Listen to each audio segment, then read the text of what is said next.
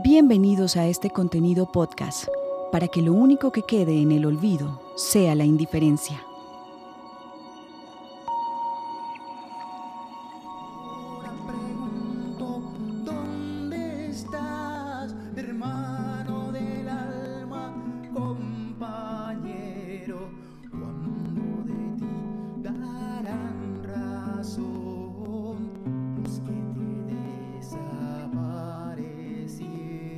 En Colombia, según el informe Basta Ya del Centro Nacional de Memoria Histórica, entre 1958 y 2012 se cuentan 25.000 casos de desaparición forzada. Por otra parte, el Sistema de Información Red de Desaparecidos y Cadáveres CIRDEC, administrado por Medicina Legal, registra a la fecha más de 22.000 personas como desaparecidas forzadamente. De estas, tan solo el 4% de los cuerpos han sido recuperados por la Fiscalía General de la Nación. Sin embargo, es importante aclarar que no se cuenta con una cifra oficial por parte de las entidades gubernamentales. Por ejemplo, en contraste con los datos anteriores, la Fiscalía General de la Nación presenta una cifra de 117.646 desaparecidos. Esto permite entender que el país está enfrentado a un delito de gran magnitud y que, independientemente de las cifras, es trascendental continuar con las acciones encaminadas a la verdad, la justicia y la reparación.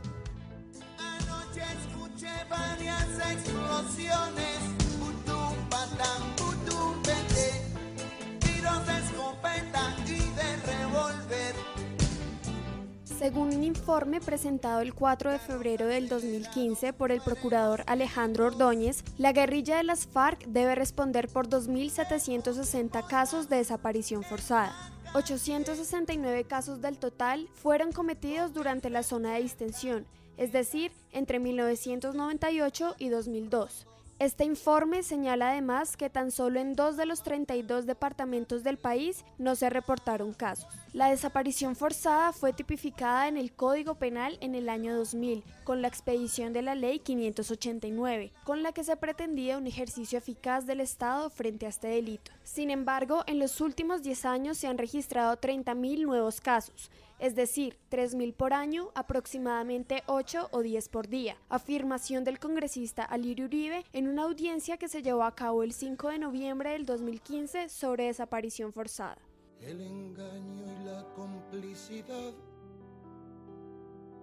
De los genocidas que están sueltos. Las cifras de desaparición forzada en Colombia superan altamente los registros de este delito en países latinoamericanos como Chile y Argentina entre 1960 y 1990, actos que ocurrieron en el marco de la doctrina de seguridad nacional durante las dictaduras militares. Siempre que se hace una historia, se habla de un viejo, de un niño, de sí. Pero mi historia es difícil. No voy a hablarles de un hombre común. Haré la historia de un ser de otro mundo, de un animal de galaxia. Nosotras las madres tenemos un lema de que nuestros hijos pusieron el cuerpo, pero aquí nadie quiere poner la cara. Sobre un ser de la nada. Audio tomado del documental Retratos de Familia. Informa para Rompecabezas Laura Pulido.